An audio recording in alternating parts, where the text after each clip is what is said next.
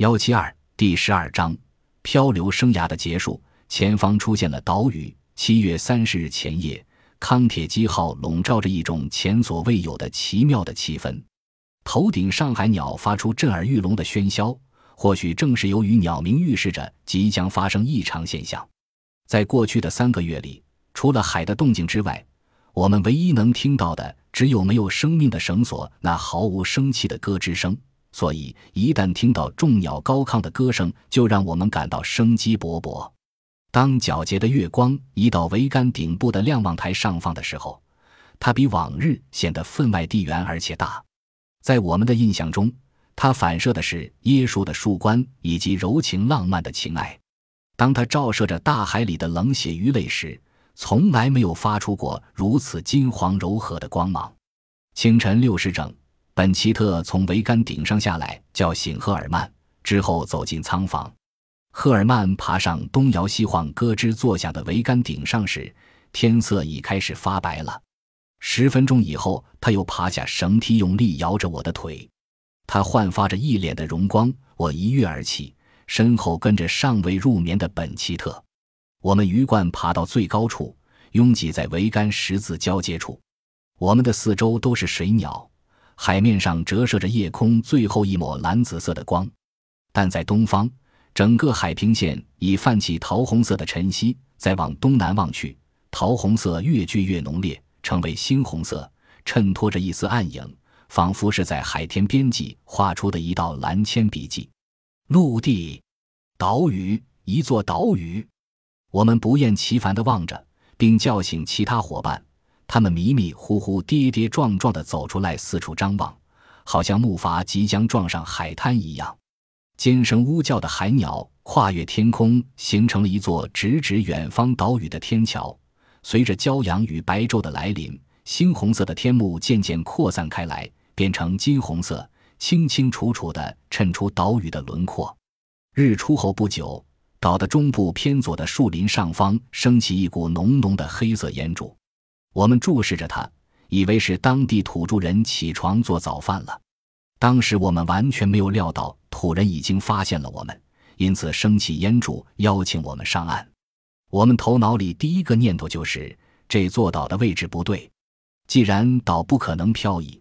那么肯定是木筏在晚上被一股向北去的海流带走了。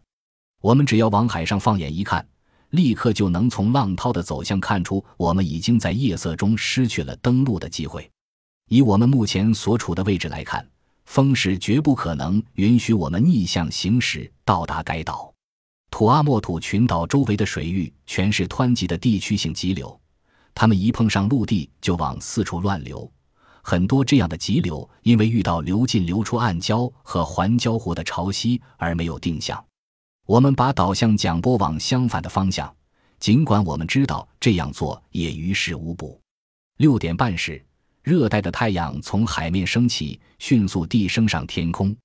岛就在几海里以外的地方，那样子就像是匍匐在海平线上的一条极低矮的林带。狭窄的浅色海岸后面是密密麻麻的树丛。由于海岸太低，就被起伏不定的浪头遮住不见了。根据埃里克测量的位置，这座岛应该是普卡普卡岛，它是土阿莫土群岛的前哨。木筏上没有任何人发出情不自禁的欢呼声。大伙把风帆对准风向，调好导向桨后，就聚在桅杆顶上，或是站在舱面上，默默无语地凝视着那块突然涌现在浩瀚无边的大海里却又无法靠近的陆地。总算是看到实实在在的陆地了，由此证明我们这几个月来确实在移动。我们并非只是在永远呈圆形的水平线的中心左右颠簸，停止不前。我们感觉到好像在动一样。它忽然间闯入空旷的蔚蓝色海面，这个海面就是我们的家，而岛屿仿佛是在飘过我们的领域，向东方水平线驶去。我们的确来到了波利尼西亚。我们心中充溢着一股温馨静谧的满足感，不过偶尔也感到些许的失望。我们只能眼睁睁地看着远处这个海市蜃楼般的岛屿，无可奈何地望洋兴叹，而自己又踏上了漂洋过海、永远向西的征途。八点半的时候，普卡普卡没人我们后面的海里，一直到十一点，我们爬到桅杆顶上，还能在东方水平线上看到一条模糊不清的蓝线。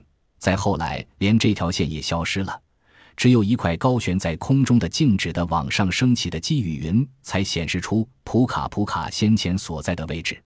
鸟也失了踪影，它们待在岛的迎风面，以便黄昏时分填饱肚子，归巢时可以借助风力。海啄也很明显的减少了。